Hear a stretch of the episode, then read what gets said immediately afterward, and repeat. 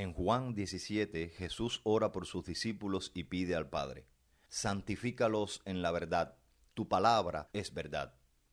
Esta es una relación especial entre santidad y verdad.